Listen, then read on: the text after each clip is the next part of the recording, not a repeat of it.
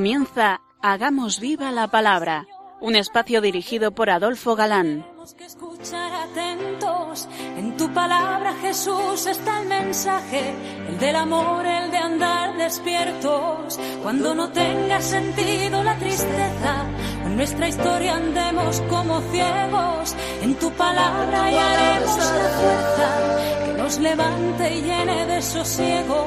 Ojalá comprendamos tu palabra.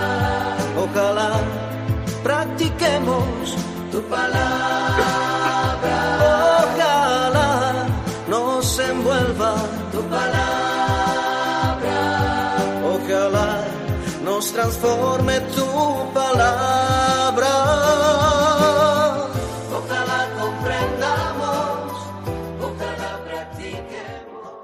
Hola, queridos oyentes.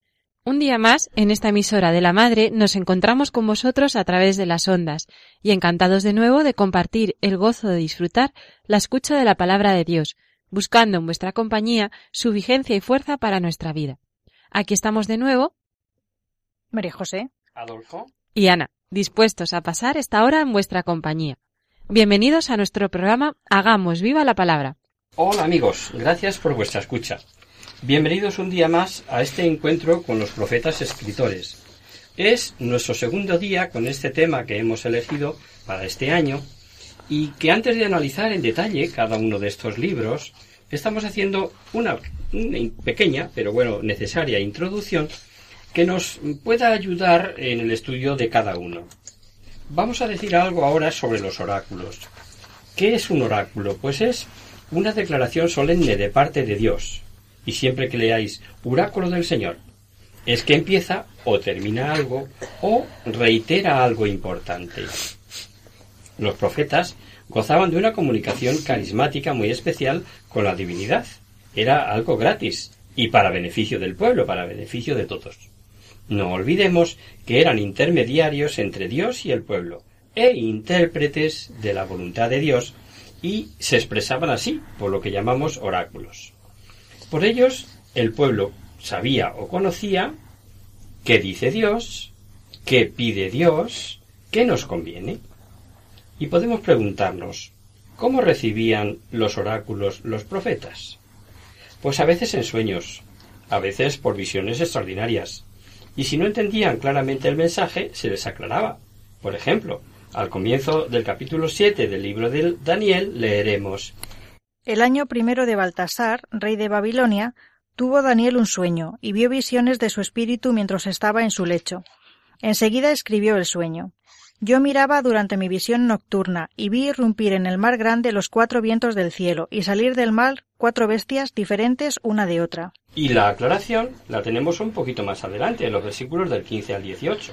Turbebe sobremanera yo Daniel en mi cuerpo, y las visiones de mi mente me desasosegaron. Llégueme a uno de los asistentes, y le rogué le me dijera la verdad acerca de todo esto. Hablóme él, y me declaró la interpretación. Esas grandes bestias, las cuatro, son cuatro reyes que se alzarán en la tierra. Después recibirán el reino los santos del Altísimo, y lo retendrán por siglos, por los siglos de los siglos. Amós, por ejemplo, suele repetir en cada visión, esto me dio a ver el Señor. Vamos a leer un poquito de Amós. Esto me dio a ver el señor Yahvé.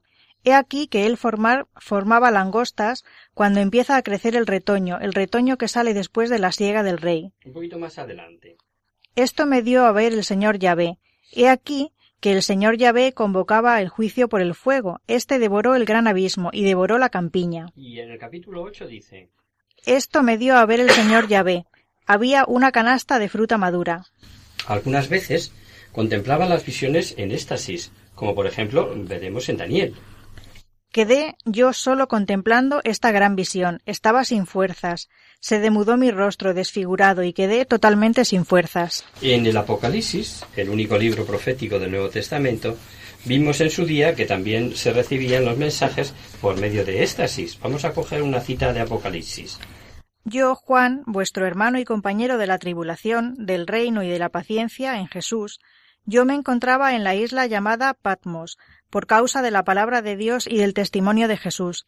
Caí en éxtasis el día del Señor y oí detrás de mí una gran voz, como de trompeta, que decía Lo que veas, escríbelo en un libro y envíalo a las siete iglesias, a Éfeso, Esmirna, Pérgamo, Tiatira, Sardes, Filadelfia y la Odisea.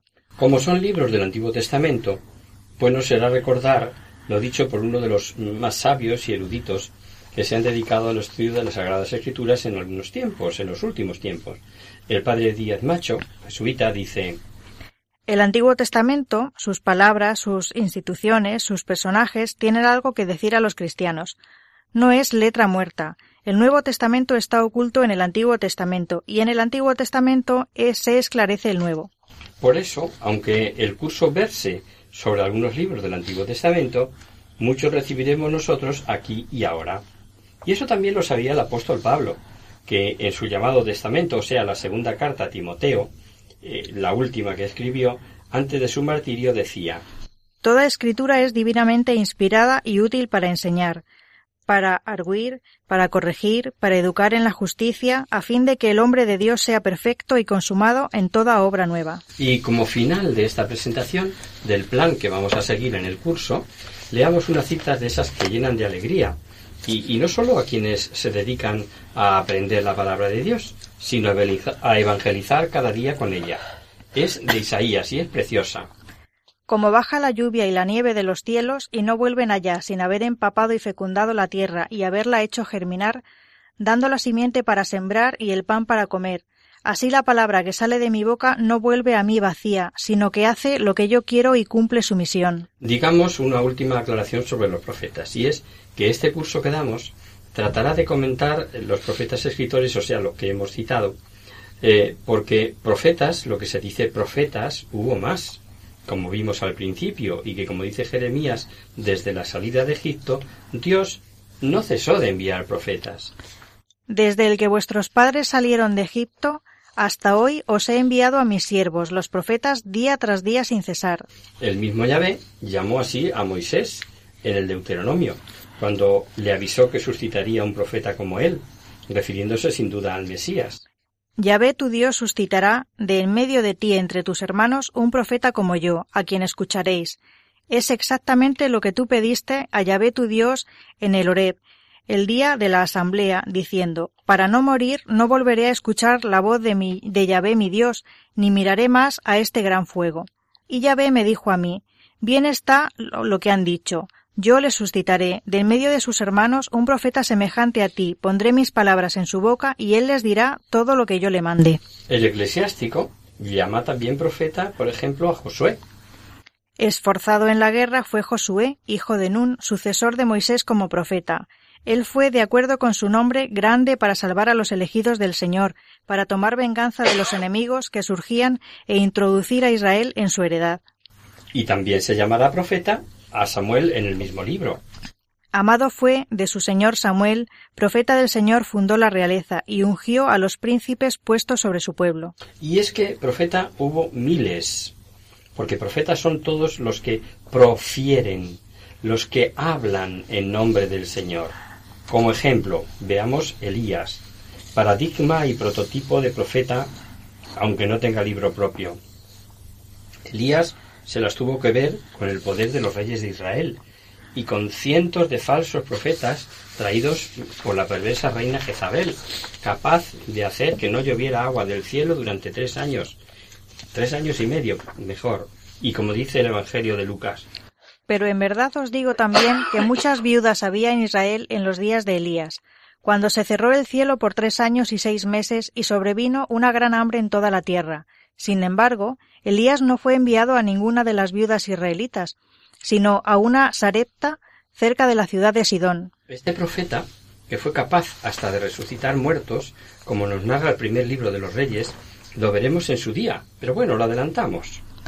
Después de estas cosas, el hijo de la dueña de la casa cayó enfermo, y la enfermedad fue tan recia que se quedó sin aliento. Entonces ella dijo a Elías, ¿Qué hay entre tú y yo, hombre de Dios? ¿Es que has venido a mí para recordar mis faltas y hacer morir a mi hijo? Elías respondió, Dame tu hijo. Él lo tomó de su regazo y subió a la habitación de arriba donde él vivía, y lo acostó en su lecho. Después clamó a Yahvé, diciendo, Yahvé, Dios mío, ¿Es que también vas a hacer mal a la viuda en casa en, cuya casa me hospedo, haciendo morir a su hijo? Se tendió tres veces sobre el niño, invocó a Yahvé diciendo Yahvé, Dios mío, que vuelva por favor el alma de este niño dentro de él. Yahvé escuchó la voz de Elías, y el alma del niño volvió a él y revivió. Otro ejemplo, Eliseo. Eliseo es discípulo de Elías, que curó la lepra a Naamán, jefe del ejército del rey de Siria, y que también resucitó muertos como el hijo de la Sunamita, y con su marido tanto querían a Eliseo, el que llamaban ellos el hombre de Dios. Pero no solo resucitó muertos en vida, sino que los huesos de, Eliseo resucitan un cadáver. Lo tenemos en el libro segundo de los Reyes. Estaban unos sepultando un hombre cuando vieron la banda y arrojando al hombre en el sepulcro de Eliseo se fueron. Tocó el hombre los huesos de Eliseo, cobró vida y se puso en pie. Otros profetas os sonarán, como por ejemplo Natán. Sí, el que mostró a David su pecado de adulterio con Betsabé, la mujer de Urías el Geteo, y que como no se acostaba con su mujer ya encinta de David, le mandó a la guerra en primera línea donde murió. Le contó de parte de Yahvé la historia de un hombre rico y el pobre que tenía. Es precioso este pasaje. ¿eh? Eh, tenía una sola ovejita al que el rico manda matar para invitar a un viajero, diciendo a Natán que eso mismo había hecho David con Urías. Precioso el pasaje, ya llegaremos a él. Otro, como Agías, el profeta eh, que anunció a Jeroboán que recibiría el reinado sobre diez de las doce tribus, a la muerte de Salomón, partiendo el manto nuevo que llevaba en doce trozos, y le dio diez, porque Roboán, el heredero, había abandonado a Yahvé y se había posternado ante Astarte, diosa de los Sidonios, ante Camos, hijo de Moab, del dios Moab, y ante Milcón, dios de los hijos de Amos. Lo leemos. Por aquel tiempo, un día en que Jeroboam salió de Jerusalén, se encontró en el camino con el profeta Agías, el de Silo, que iba cubierto con una capa nueva. Los dos estaban solos en el campo. Entonces, tomando Agías la capa nueva que llevaba puesta, la rasgó en doce pedazos, y dijo a Jeroboam Toma para ti diez pedazos, porque el Señor Dios de Israel te dice Voy a quitarle el reino a Salomón, y a darte a ti diez tribus. A Salomón le dejaré solo una tribu, por consideración a mi siervo David y a Jerusalén, la ciudad que ha escogido entre todas las ciudades de las tribus de Israel. Porque Salomón me ha rechazado y se ha puesto a adorar a Astarte, diosa de los Sidonios, a Quemos, dios, dios de los Moabitas, y a Milcom, dios de los Amonitas. Sus hechos no han sido buenos a mis ojos, y no ha cumplido mis leyes y decretos como lo hizo David su padre. Eh, uno, más, Miqueas, es otro profeta eh, distinto del escritor, eh, del que llegaremos a él y diremos algo más adelante, pero en este curso vamos a hablar solamente de los profetas escritores, o sea, los que tienen libro propio con su nombre en la Biblia. Y si antes hemos dado como unas pinceladas de cada profeta que vamos a estudiar, Ahora vamos a dar unas generalidades que valen para todos. Porque mirad, todos ellos se caracterizan por ser los verdaderos representantes de los puros intereses religiosos, religiosos, perdón.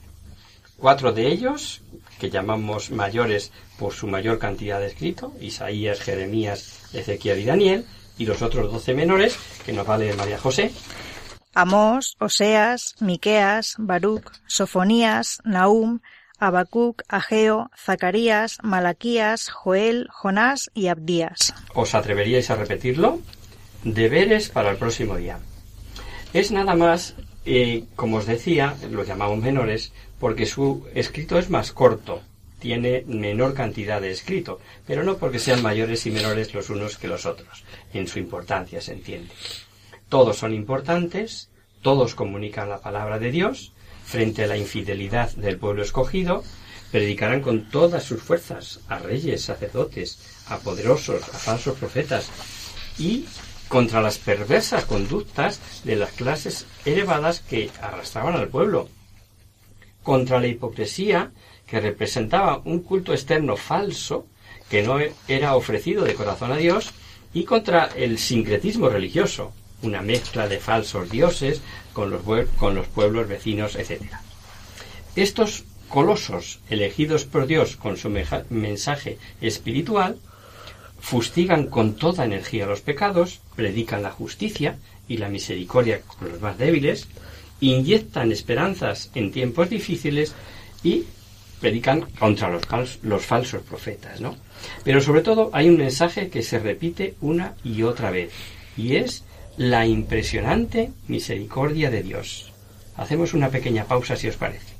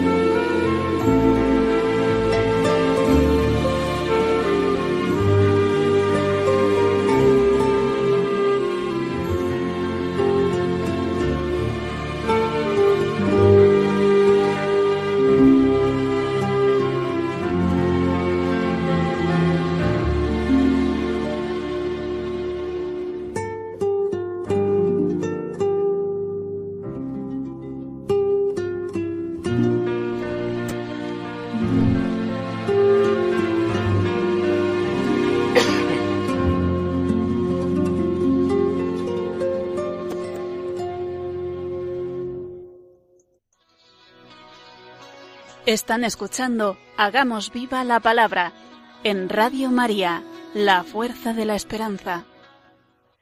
Amigos, de nuevo con vosotros tras este breve descanso musical. Os recordamos, queridos oyentes, que sintonizáis el programa Hagamos viva la palabra.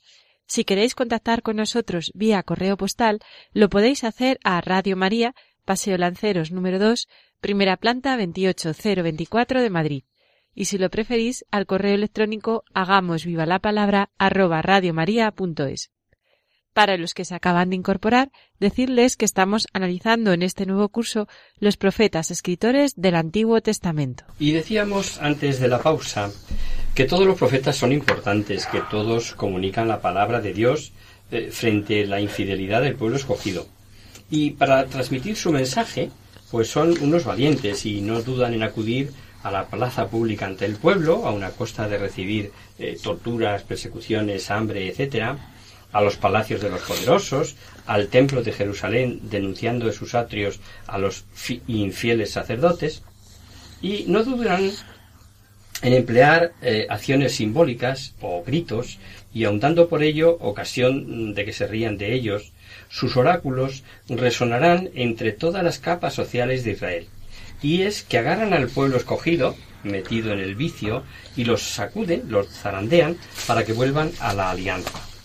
Dura misión, y, es que muchas veces eh, no gusta escuchar, eh, no nos gusta oír aquellas verdades que nos descubren las consecuencias malignas de nuestros actos. Veamos como ejemplo este pasaje de Isaías.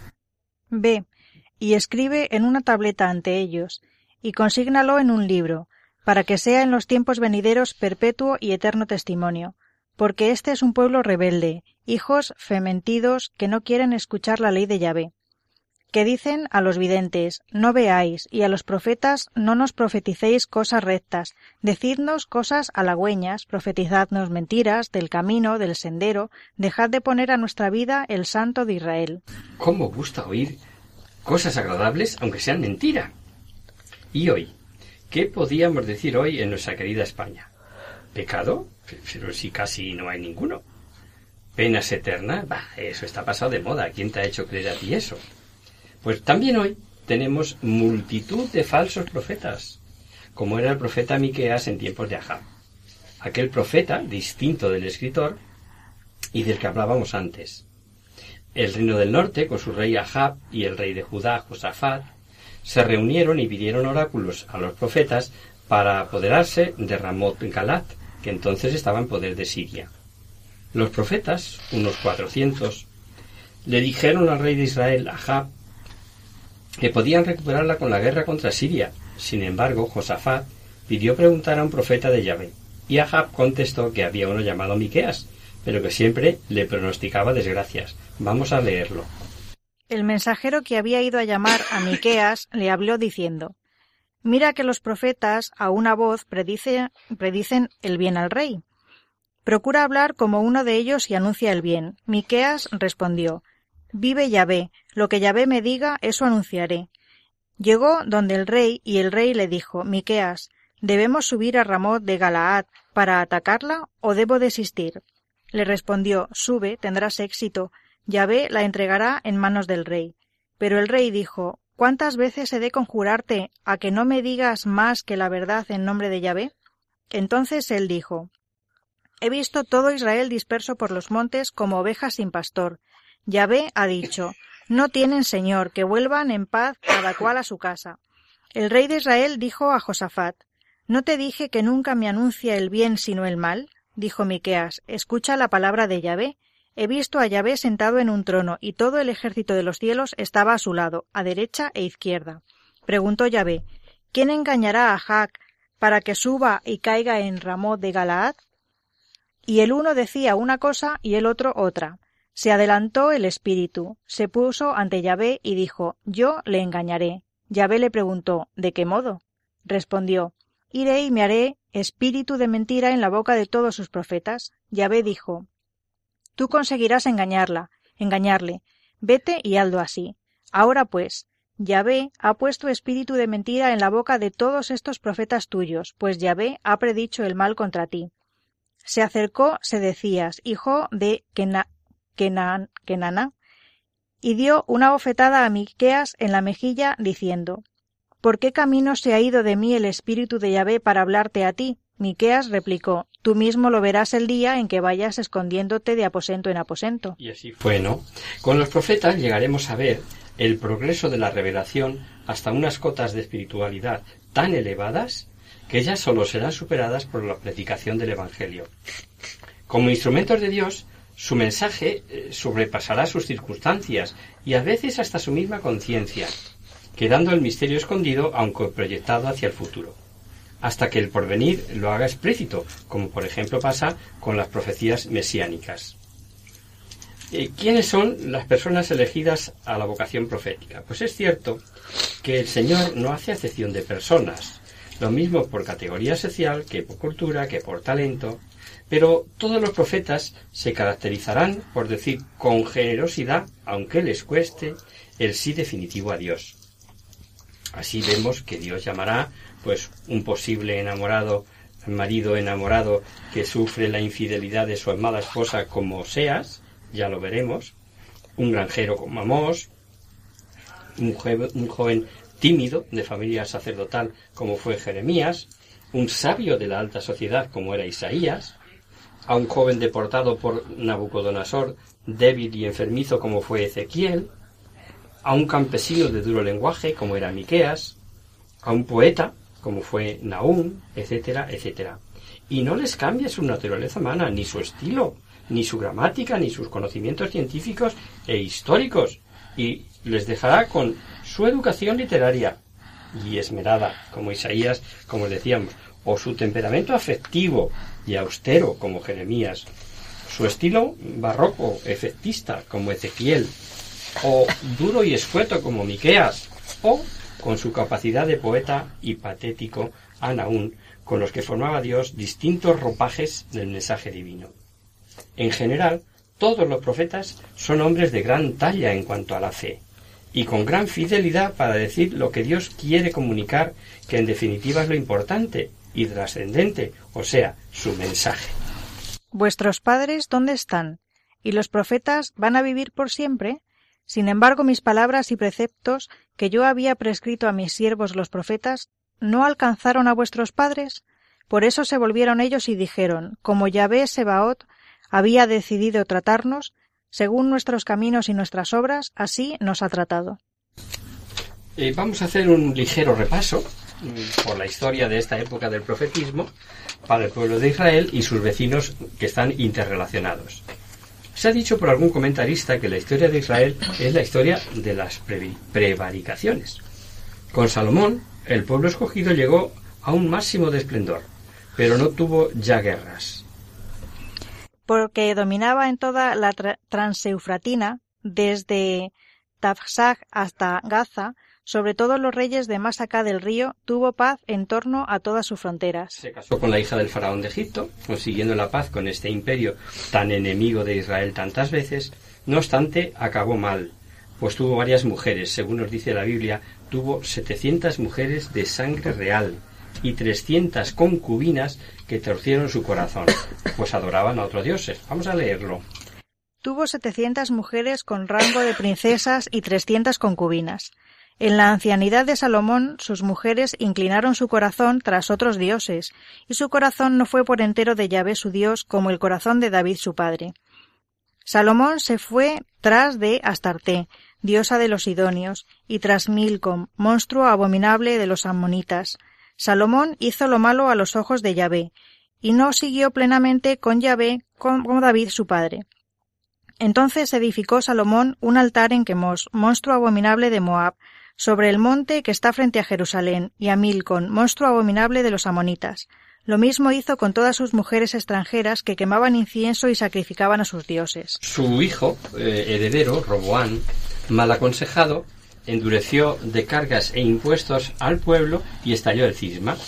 Diez tribus al norte se fueron tras Jeroboam, formando el reino del norte o reino de Israel, con sus templos santuarios idolátricos en Betel y Dan, y dos tribus, Judá y Benjamín, quedaron con Roboán, formando el llamado reino del sur o reino de Judá y teniendo el templo en Jerusalén. A partir de aquí, eh, más o menos en 985 a.C., se suceden una serie de reyes en ambos reinos que tienen de común denominador ser infieles, idólatras, sincretistas, salvo un par de ellos, Josías y Ezequías. Como ejemplo de rey perverso, idólatra y malvado es Ahab. La misma perversión se daba entre las autoridades religiosas y las civiles, con la moral por los suelos. Leamos un poquito.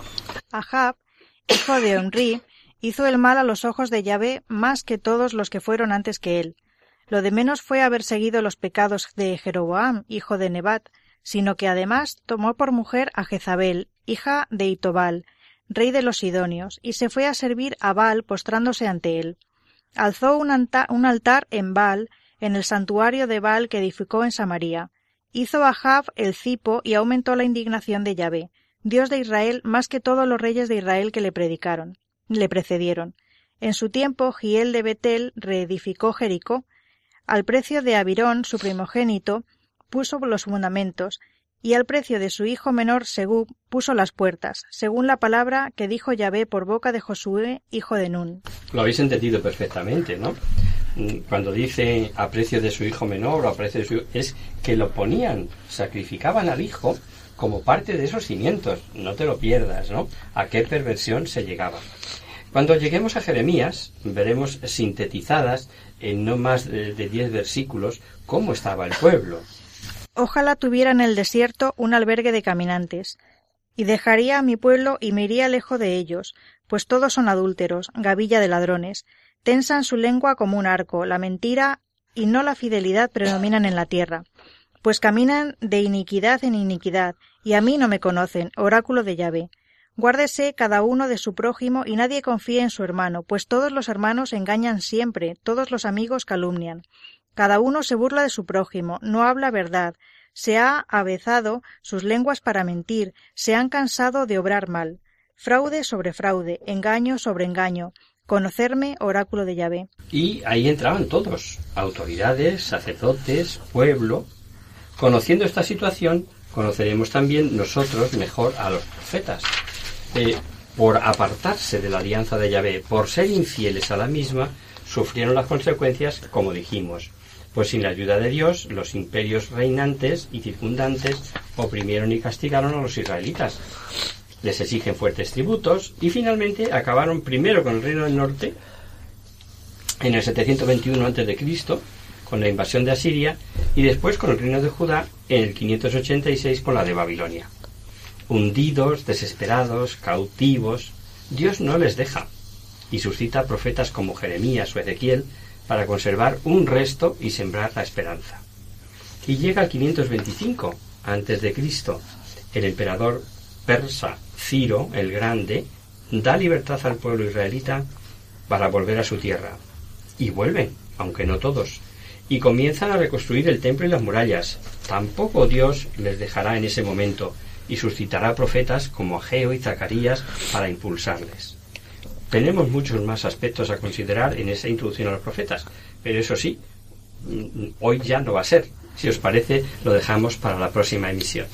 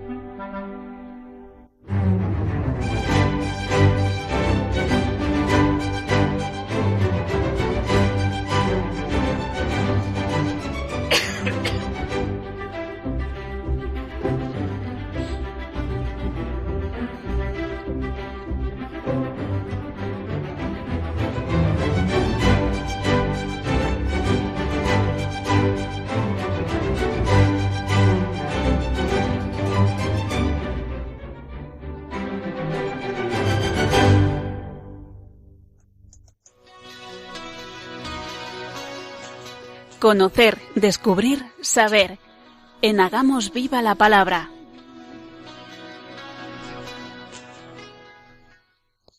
Abrimos ahora este mini espacio del final del programa, que llamamos Conocer, Descubrir, Saber, para satisfacer vuestras curiosidades, para responder a vuestras preguntas, para hablar de alguna cosa histórica o actual que pueda orientar nuestras vidas. Hoy vamos a contestar a un correo de Paula, que se muestra preocupada con su hijo con la relación a su nuevo colegio. Así dice. Hola amigos. Me llamo Paula y estoy preocupada por mi hijo, hijo de nueve años que asiste a clase en el cole nuevo, porque nos hemos mudado de domicilio. Viene cada día con alguna pega o problema, y cada mañana me cuesta más llevarla al colegio, pues se niega por una u otra razón. ¿Puede estar sufriendo acoso? ¿Cómo lo puedo saber? Apenas conozco a nadie de, los padres, ni de los profesores, y me resulta violento preguntar. Así, porque si es así, ¿me podéis ayudar? Muy agradecida de antemano. Paula. Eh, buenas tardes, querida Paula. Es frecuente que los niños se rebelen ante una situación nueva y que para ellos es un problemón en ocasiones ese mundo nuevo en el que han aterrizado y encima eh, con la obligación de venir todos los días. Eh, lo primero que te aconsejamos es eh, que veas si esta situación va remitiendo con su progresiva adaptación, que será lo normal, o por si lo contrario empeora. No tiene por qué, pero por si acaso te daremos algunas pautas para prevenir el acoso escolar que se da en situaciones basadas en la desigualdad entre el agresor y la víctima, en la que se establece una relación dominio-sumisión y que podemos describirlo como acciones o conductas donde uno o más alumnos insultan, difaman, amenazan, chantajean, difunden rumores, pegan, roban, rompen cosas, ignoran o aíslan a otros de manera sistemática y prolongada en el tiempo. Estos actos producen en quien los sufre sentimientos de indefensión e inferioridad. Para ello, te proponemos los siguientes consejos para prevenir y detectar a tiempo el acoso escolar. Permanece alerta a las señales. Si tu hijo está sufriendo acoso escolar, es posible que evite ir a clase. Está más nervioso o retraído. Presenta síntomas psicosomáticos, dolor de tripa, cefaleas, vómito, insomnio, su material escolar desaparece con frecuencia, pierde el interés por los estudios o el rendimiento mm, escolar, baja súbitamente. Mantén la calma. Habla con él sobre sus preocupaciones y sobre su vida en el día a día en el colegio, transmitiéndole tranquilidad. Si no actuamos serenamente, los niños no se atreven a contarnos sus problemas por miedo a nuestra reacción y por evitar angustiarnos y por tanto no podremos ayudarles. Habla con tu hijo sobre cómo resolver sus problemas. Ponle algún ejemplo de tus dificultades y cómo has sabido resolverlas. Con ello le estás demostrando dos importantes lecciones, que todos tenemos problemas, que no estamos solos y que necesitamos contarlo para buscar soluciones. Cuarto punto. Fomenta su autoestima. El valor que tiene ser único y transmitirle que sus diferencias le hacen único, singular. Esfuérzate para que tu hijo se sienta muy valorado y querido, que tenga una visión sana de sí mismo y acepte sus defectos pues de una manera realista. Si crees de verdad por lo que tú captas que puede estar siendo víctima de acoso, ponte en contacto con el centro escolar e informales de la situación. Los centros escolares están obligados a implicarse y tomar medidas. Deben actuar también ante casos de ciberbullying, aunque el acoso ocurra fuera del centro. No es este tu caso, Puedes pedir una reunión con el, con el tutor de tu hijo para contarle la situación. Pondrán en marcha un, un, protocolo de actuación en el que intervendrán el tutor, la orientadora, el jefe de estudios, la dirección, para proteger a tu hijo y ayudarle, fomentar relaciones sociales sanas y de igualdad, así como para trabajar con el alumno que esté acosando. Sexto, solicita al centro escolar que impartan formación sobre este punto, sobre el acoso escolar, así como la gestión de las emociones y la resolución de conflictos. Los centros que llevan a cabo este tipo de actividades, además de enseñar herramientas básicas para la vida, identifican situaciones que aún pueden prevenirse. Ayúdale tú también a poner en palabras sus emociones. Cuando tu hijo esté triste, se enfade o esté frustrado, conecta con su emoción y enséñale a entender y superar su malestar, es lo que se llama el diálogo a nivel de sentimientos. Por otra parte, y para ser positivos, es bueno hablar de la otra parte mm, de la que acosa, tanto para detectarla como para entender por qué ocurre. Enséñale que existen límites, que no se pueden traspasar ni en casa ni fuera de ellas, y que los actos violentos tienen consecuencias para quien los hace. Que tu hijo tenga clara la diferencia entre ser popular, por ser agresivo o acosador, y ser aceptado y querido por los demás por su forma sana de relacionarse. Indica a tu hijo que si existe una situación de violencia en el centro escolar, ha de ser solidario en la medida en que él pueda con su corta edad, pues aceptar y acallar la situación resulta que es dar alas al acosador. Este punto es importante que el niño lo capte como es y no lo confunda con ser chivato, que es lo que suelen hacerles creer. Por último, aunque no es eh, tu consulta, eh, decir también en general y con nuestros hijos, debemos observar si alguno muestra actitudes violentas para conseguir algún fin. En ese caso, corregirle. No dejemos que esta sea la manera en que él logra sus objetivos y mostrarle también a través de nuestro ejemplo como padre y madre que las metas se alcanzan sin necesidad de ser violentos. Aprender a respetar a los demás es básico en cualquier relación de convivencia. No sé si te sirve, querida Paula. Si tienes algo más concreto que preguntarnos, no dudes en escribirnos de nuevo. También te podemos contestar directamente por el correo sin que salga en antena. Estamos a tu disposición. Y hasta aquí, queridos amigos, el programa de hoy. Os dejamos con nuestra sintonía. Y os recordamos que si queréis dirigiros al programa para cualquier duda, aclaración o sugerencia, participando en el espacio de conocer, descubrir saber, estamos a vuestra total disposición y encantados de atenderos en la siguiente dirección. Radio María, Paseo Lanceros número 2, primera planta 28024 de Madrid. O bien, si lo preferís, al correo electrónico hagamos viva la palabra radiomaria.es. El próximo miércoles, como sabéis, está el programa del Padre Jesús Silva que alterna con nosotros. Tus palabras, Señor, son espíritu y vida. Por tanto, nosotros nos encontraremos de nuevo dentro de quince días, si Dios quiere. Con un programa en el que seguiremos analizando las características generales del profetismo, comenzando por el libro cronológicamente más antiguo. Pues ese es el orden que vamos a seguir, no el orden en el que los profetas vienen en nuestras Biblias. Hasta el próximo día, amigos. Hasta el próximo día. Hasta dentro de 15 días.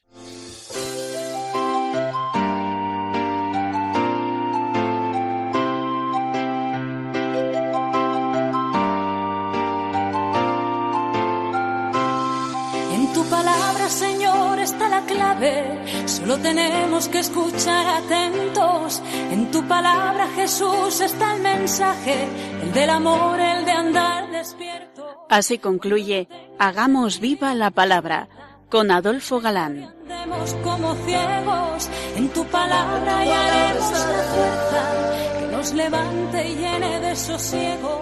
Ojalá.